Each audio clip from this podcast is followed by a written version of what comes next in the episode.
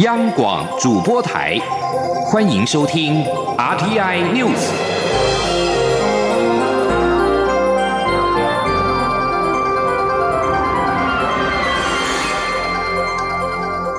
听众朋友您好，欢迎收听这节央广主播台提供给您的 RT News，我是张顺祥。首先把新闻焦点关注到香港，反送中示威者争取诉求，连续第二天破坏铁路系统，影响大批市民不能够如常的上班上课。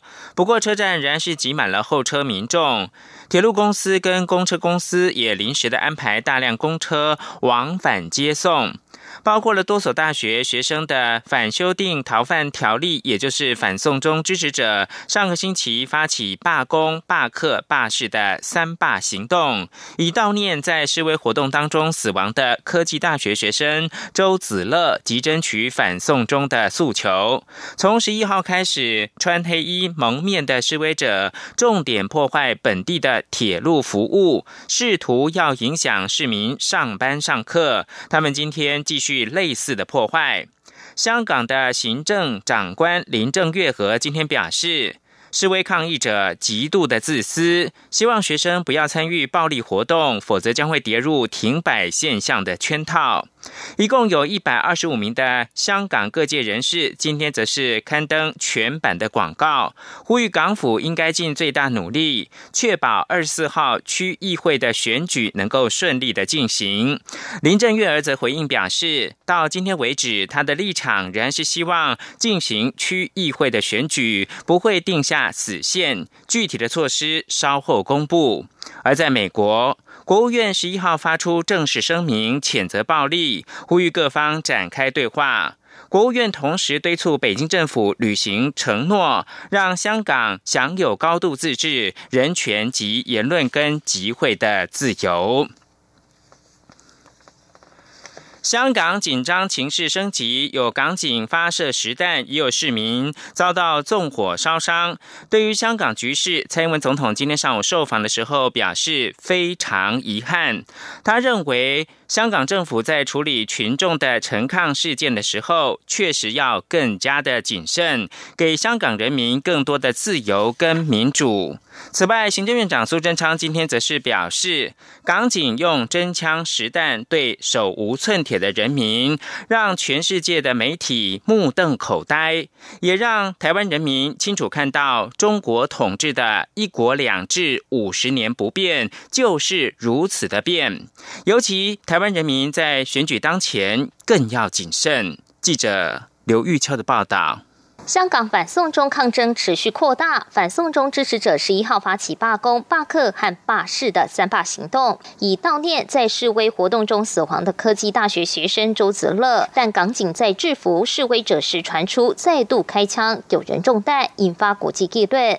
对此，行政院长苏贞昌十二号赴立法院报告新式战机采购特别预算案时受访表示，已经连续好长一段时间看到香港的警察用催泪弹、真枪。时代对手无寸铁的人民、年轻人和学生，让全世界关注的媒体目瞪口呆，也让台湾人民清清楚楚看到中国统治下的一国两制。中国的统治下就是这样的对待他的人民，而且中国所承诺的所谓一国两制五十年不变，就是如此的变。所以台湾人民，尤其在选举就要到的当前，更要慎重。外国民党总统参选人韩国瑜宣布由行政院前院长张善政出任副手，推出国政配要下架民进党，而力拼连任的蔡滚总统则可能找行政院前院长赖清德组成蔡赖配应战。但韩国瑜却批评蔡赖配是武大郎跟潘金莲盖一条棉被，头齐脚不齐，两人不能齐心。对此，苏文昌表示，民进党是台湾土生土长的民主政党，打破国民党党禁规权。民进党在党内竞争时再怎么激烈，竞争结束后就是团结对外。他和蔡总统就是最具体的真实例子。现在一起合作，为福国利民做各方面的努力。苏贞昌强调，相信不论是蔡总统或是赖清德，都是成熟的政治人物，表现的风范让大家看得很清楚。所以韩国瑜应该担心的是党内不和，而不是用不适当的例子批评民进党。至于韩国瑜的夫人李嘉芬批评现在国小教材的性教育不当，苏贞昌则说相关谣言已经传播很久，但只要翻开课本就可以知道，这完全是恶意抹黑。苏贞昌批评李嘉芬身为总统候选人的配偶，身为教育机构的负责人，却不负责任的散播谣言，非常不当。中央广播电台记者卢秋采访报道。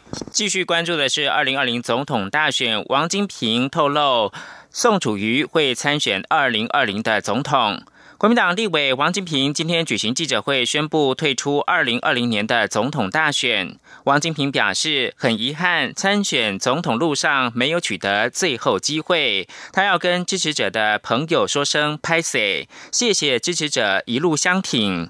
王金平也说，亲民党主席宋楚瑜已经决定参选总统。王维婷的报道。国民党立委王金平十二号举行记者会，宣布退出二零二零年总统大选。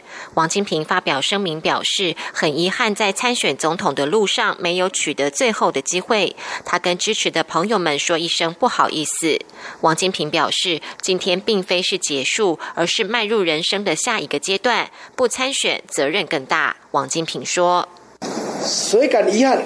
但我要说的是，今天并非是结束。”而是迈入我人生的下一阶段，继续奉献，让台湾更好。不参选，我的责任更大。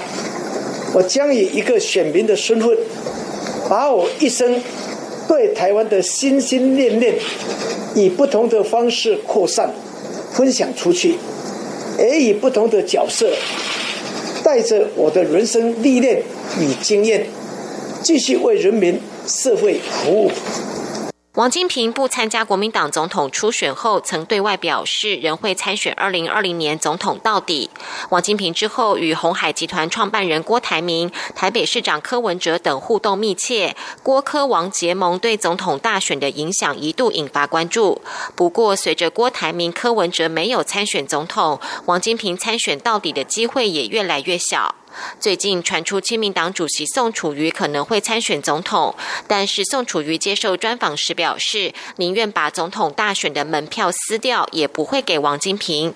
王金平今天说，亲民党开会后，宋楚瑜决定参选二零二零年总统，但是副手并不是他的选项，所以自己不投入总统大选。王金平说：“呃。”昨天下午他们开会做最后决定，他们开了蛮长的会，呃，最后决定，所以呃由李秘书长哦李委员呢哦，他安排我们两个人通话，啊，本来宋主席说要再来跟我见面，但是后来李秘书长建议，他说还是直接通电话就好，所以通了电话，他告诉我啊，那么他决定参选。媒体询问王金平会在总统大选中支持哪一方，王金平表示会支持跟他理念相同的候选人，但是现在没有办法讲出名字。他说，总统方面现在看不出有人提出什么样的好政策，或者是好的一种说法，让人民安心，符合人民的期待，符合他不二中道的期许。王金平表示，现在看起来还没有什么对象，以后再看状况。中央广播电台记者王威婷采访报道。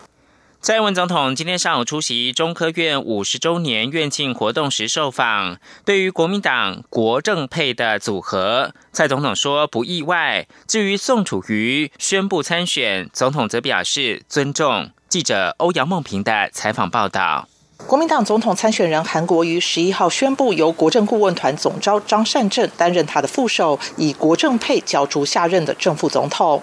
对于这个组合，寻求连任的蔡英文总统十二号上午受访时表示不意外。这个搭配哦，没有什么意外的感觉。那呃，但是我们也是希望，就是说这段时间以来，这个呃，这呃韩市长哦，在呃很多的发言啊，尤其在政策上常常反复哦，或者是呃讲不清楚的东西还是蛮多的哈。希望他在后续的选举里面能够呃讲得更清楚一些哦。至于何时要宣布副手，蔡总统重申会在最适当的时候提出最佳的组合。对于亲民党主席宋楚瑜也传出将宣布参选，是否担心影响选情？总统则表示，他尊重每个人的参选权利。如果宋楚瑜决定参选，他也会尊重。另外，针对近日连续传出台船、中油等国营事业员工以及桃园市义警等被动员为蔡总统造势，总统则表示，这些都是自主性蛮高的民间组织，自行决定要如何在总统大选表达自己的意见。在民主社会中，也应该尊重这些民间自主性团体对于要参与选举到什么程度的决定。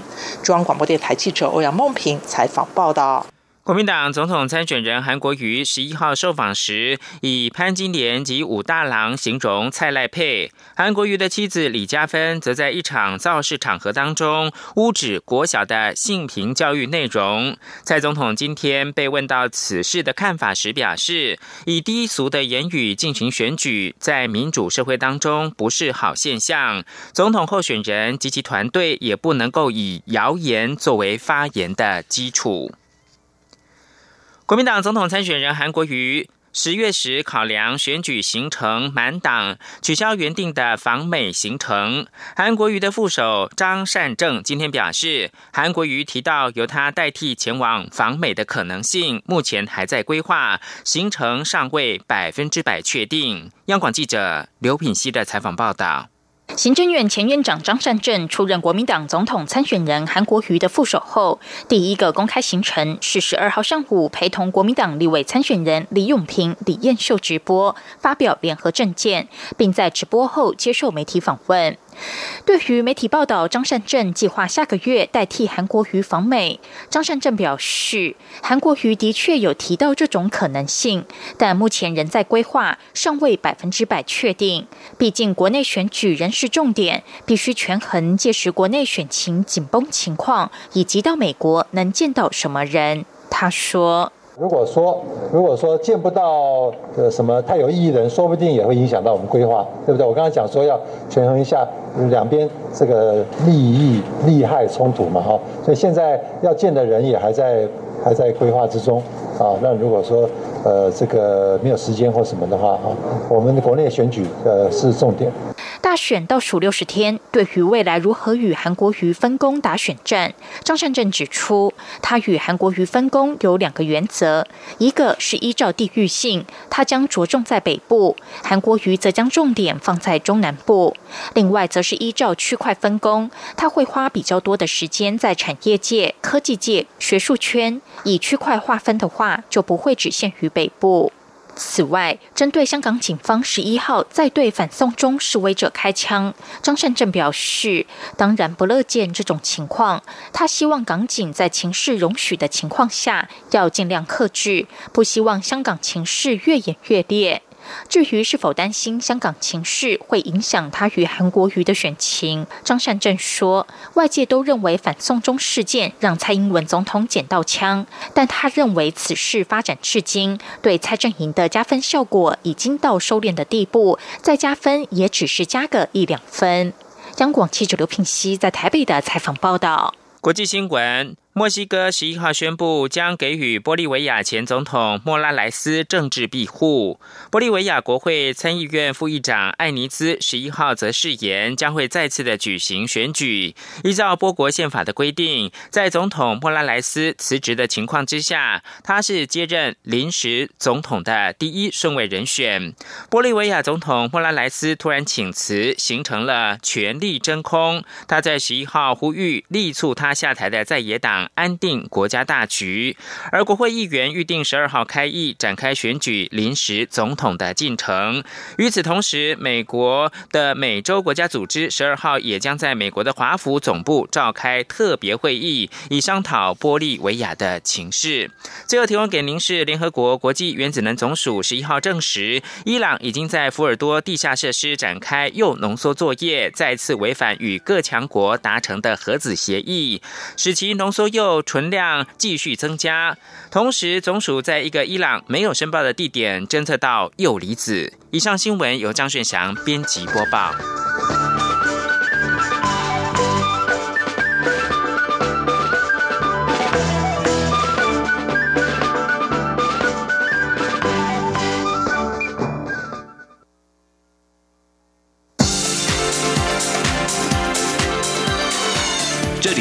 中央广播电台台湾之音，欢迎继续收听新闻。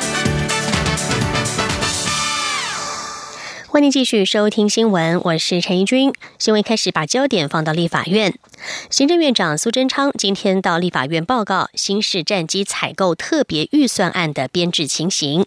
有立委关切六十六架 F 十六 V 战机的交机时程。国防部长严德发表示，新战机在二零二三年会先交两架，单双座战机各一架进行测试。二零二四年起，战机陆续回国，预计二零二六年可以交机完成。记者刘玉秋的报道。为了使台湾向美国采购六十六架 F 十六 V 战机的特别预算由法院一致，立法院三读通过新式战机采购特别条例，规定这次军购所需的经费上限为新台币两千五百亿元后，行政院也随即提出特别预算案送立法院审议。行政院长苏贞昌十二号率相关部会首长到立法院报告新式战机采购特别预算案编制情形以及被质询。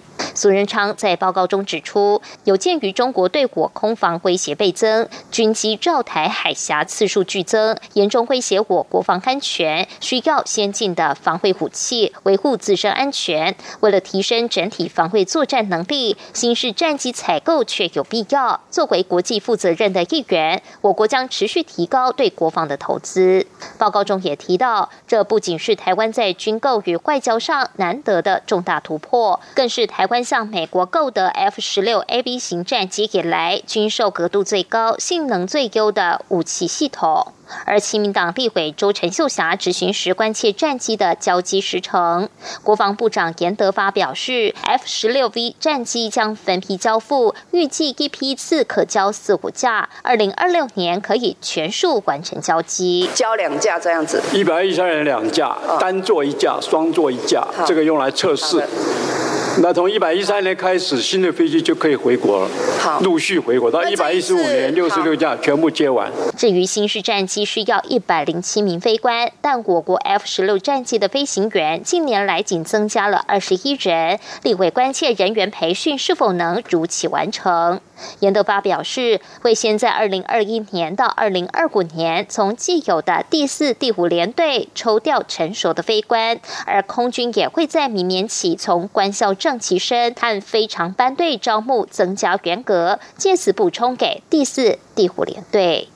中广电台记者刘秋采访报道。机械业在今年一到十月的出口呈现大幅衰退。机械工会理事长柯拔西今天指出，受到美中贸易战的冲击，工具机等项目持续受到影响，但是也有部分产业机械受惠，呈现两极化的发展。预估今年全年产值恐怕会衰退百分之五到百分之十。不过，他也强调，第二生产基地所衍生的设备刚性需求不会改变。近期贸易战气氛缓和，如果美中没有再起波澜，机械业明年第一季有机会会迎来复苏。记者谢嘉欣的报道。机械工会公布，今年前十月台湾机械出口值两百三十亿美元，较去年同期衰退百分之八点三。工会理事长柯拔西十二号受访表示，这半年就是机械业景气最差的时候，预估今年全年产值会衰退百分之五到百分之十。科巴西指出，受到美中贸易战冲击，客户订单递延，造成工具机等项目衰退。不过，还是有其他产业机械因贸易战衍生的第二生产基地设备需求显现而受惠。他说：“传统的产业机械，像制鞋啦、木工，有些这些传统产业的。”他在这一波的中美贸易战的过程里面，由于这个第二生产基地，所以他们也拿到很多单。现在很多也是。科巴西强调，这种第二生产基地需求、产业升级都是不会被改变的刚性需求，只是先来后到的差别。端看美中贸易战走势变化，若一切顺利，包括美中如期签署初步协议等，最快明年第一季机械业就可以看见复苏征兆。柯巴西表示，正常情况下，机械业产值每年有新台币一千亿元的成长空间。如今遇美中贸易战局势反反复复，明年产值走势目前谁都难以预测。中央广播电台记者谢嘉欣采访报道。继续关注外籍渔工的权益，包括台湾人权促进会、桃园市群众服务协会、台湾非政府组织国际交流协会以及第一银行工会等，今天上午齐聚在劳动部前，控诉本届印尼籍的宜兰县渔工职业工会理事长受到雇主的施压，被恶意辞职。他们以雇主及雇主团体违反了工会法，向劳动部递交陈情书，并且申请裁决。记者杨仁祥、陈林信宏的报道：禁止打压工会，禁止打压工会，保障劳动生权，保障劳动生权。多个台湾国内工会团体及非政府组织十二号齐聚在劳动部前，发出怒吼。他们指控宜兰县渔工职业工会本届印尼籍渔工理事长透过人力中介公司申请来台，在渔船上工作，但今年十月却陆续受到来自雇主、中介公司甚至地方首长施压，在软硬兼施的情况下，迫使这位印尼籍渔工愿意辞去理事长的职务。桃园市群众服务协会庇护中心。主任汪英达说：“今天我在这边声嘶力竭的指控诉与会，投控诉官方。可是我们不是要跟资方为敌，我们要的仅仅是一个合理、公正的对话空间而已。每一个渔工在他的工作场所都是细碎的，他根本没有任何能力跟资方协商。”宜兰县渔工职业工会法律顾问黄玉忠表示，雇主的行为已经违反工会法第三十五条，因此向主管机关劳动部申请裁决。黄玉忠说：“他要求我们的理事长，呃，以减少他出呃出海捕鱼的红利为手段，然后要求他去号召其他印尼籍的渔工一起来向工会抗议，叫工会不要有那么多的行动，叫工会要跟船东们好好相处，这已经构成了所谓的不当劳动行为。”这场抗议活动最后由劳动部关系司专员接下陈情书。中央广播电台记者杨仁祥、陈林信宏采访报道。二零一九未来科技展将在十二月初开展。科技部在今天举行了展前记者会，率先展示出多种的亮点技术，包括可辨识情绪的深度情绪辨识术，以及透过土壤监测掌握中草药成分的无毒智慧科技农业系统，都相当的吸睛。记者杨文军的报道。二零一九未来科技展将于十二月五日起一连四天于台北世贸艺馆盛大登场。科技部十二号举行展前记者会，抢先展示多种亮点技术。其中，近年结合 AI 的情绪识别技术虽然受到大幅关注，却未纳入个性辨识的考量。清华大学副教授李奇军团队提出的个人特质整合语音互动深度情绪辨识技术，利用语音交互的个性截取。技术帮助情绪辨识准确率佳，并成功获得国际肯定。李奇军指出，目前这些技术已经运用在电话客服、人资面试等。他说。那你也可能是很生气的，OK？我进来打电话，突然间是发现说，哎，我之前订的旅馆其实突然发现订贵了。我想要跟他 argue，然后看他做这些事情，所以那其实即时也都会呈现他的用字啊，然后情绪等等。所以你可以想象这一面有点像是客客服会看到的。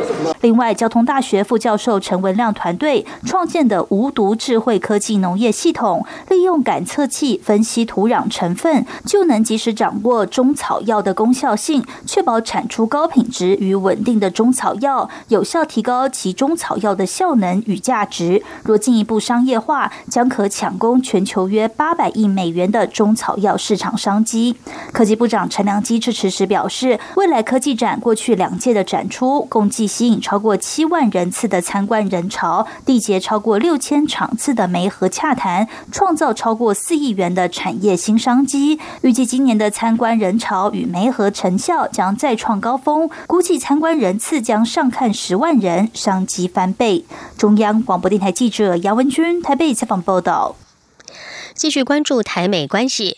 美国联邦众议院外交委员会日前通过《二零一九年台湾友邦国际保护及加强倡议法案》，也就是《台北法案》。外界关注这个法案在众院院会审查的进度。外交部今天表示，众院版的台北法案尚未排入议程，但驻美代表处会持续的追踪掌握。记者王兆坤的报道。美国联邦参议院院会在十月底以一致同意方式表决通过台北法案。随后，联邦众议院外委会也通过了众院版的台北法案。外交部北美司副司长陈慧珍表示，一直都有注意这项法案在众院的后续发展，有讯息就会对外说明。陈慧珍说。驻美代表处的同事有一直在持续的追踪它的发展，那目前还没有排到那个众院的议程里面。那如果有进一步消息，我们会随时掌握，然后跟大家说明。关于台美合作对抗假讯息的问题，陈慧珍指出，双方已透过全球合作暨训练架构举办媒体试读研习营，接下来的合作也在持续进行。如果有进一步消息，也会适时做出说明。此外，媒体报道指，国民党总统参选人韩国瑜副手张善政可能访美。陈慧珍对此回应表示，外交部目前没有收到任何竞选团队的要求，如果有提出，外交部会依据行政中立原则，提供必要的行政协助。中央广播电台记者王兆坤台北采访报道。接下来看到的是捷克与台湾的关系。尽管中国反对，捷克参议院议长科加洛日前受访时表示，明年将会依照原定计划访问台湾。他还说，北京显然是担心中国像苏联一样解体，才对台湾议题这么敏感。捷克参议院议长科加洛上个月九号在我驻捷克代表处举办的国庆酒会致辞，并且与驻捷克代表汪中一合照，引发中国驻捷克大使张建敏抗议。针对此事，科加洛上个月底分别接受了德国媒体访问时表示，在中国眼中，台湾不是一个独立的国家，但这不代表国会议长不能与台湾的代表会面。北京对台湾议题如此敏感，显然是担心中国像苏联一样四分五裂。中国为了报复布拉格，计划废除与北京姐妹市协定的一中条款。过去半年多来，接连取消了布拉格爱乐等四个捷克艺文团体在中国的演出行程。对此，科加洛说：“如果名称中有布拉格，就要抵制。难道连布拉格火腿都不吃？”他提醒中国，没有必要对布拉格这个字这么敏感。科加洛强调，台湾企业在捷克的投资比中国还多，捷克业界有意跟台湾做生意，出访台湾是为了捷克的利益。明年台湾总统大选之后，他访问台湾的既定计划没有改变。中国网购界的年度双十一购物热潮刚刚过，各家电商成交额都再创纪录，但是网购狂欢的背后却是难以承受的环保问题。根据国际环保组织“绿色和平”的中文官网统计显示，中国各类快递包装材料的消耗量已经从两千年的两万吨快速成长到二零一八年的九百四十一万吨。如果没有有效控制的话，二零二五年将会高达四千一百二十七万吨，成为环保之灾。绿色和平与其他机构联所发表的这份报告指出，在特大城市，快递包装垃圾增量已经占了生活垃圾增量的百分之九十三，部分大型城市则是百分之八十五到百分之九十。根据报告，快递包装材料可以分为纸类和塑胶类，快递纸箱类的包装废弃物只有不到百分之五被重复的利用。而塑胶类快递包装，则是因为回收困难以及再生成本高、利润低，导致大约百分之九十九被混入了生活垃圾，直接以焚烧或是掩埋来处理，也造成了资源浪费和环境污染。欧洲联盟十一号许可对抗伊波拉病毒疫苗 a r v a b l 上市，也就是第一次允许这种在非洲刚果民主共和国协助控制疫情扩散的疫苗广泛的用于商业的用途。这款疫苗在非洲、欧洲及美国的临床研究当中，经过大约一万六千人的测试，证实有效。另外，美国卫生主管机关也正在检视这款疫苗，预计明年第一季会做出决定。自从去年中起，刚果民主共和国的伊波拉疫情已经造成两千一百多人死亡。以上 T N News 由陈怡君编辑播报，谢谢收听，这里是中央广播电台台湾之音。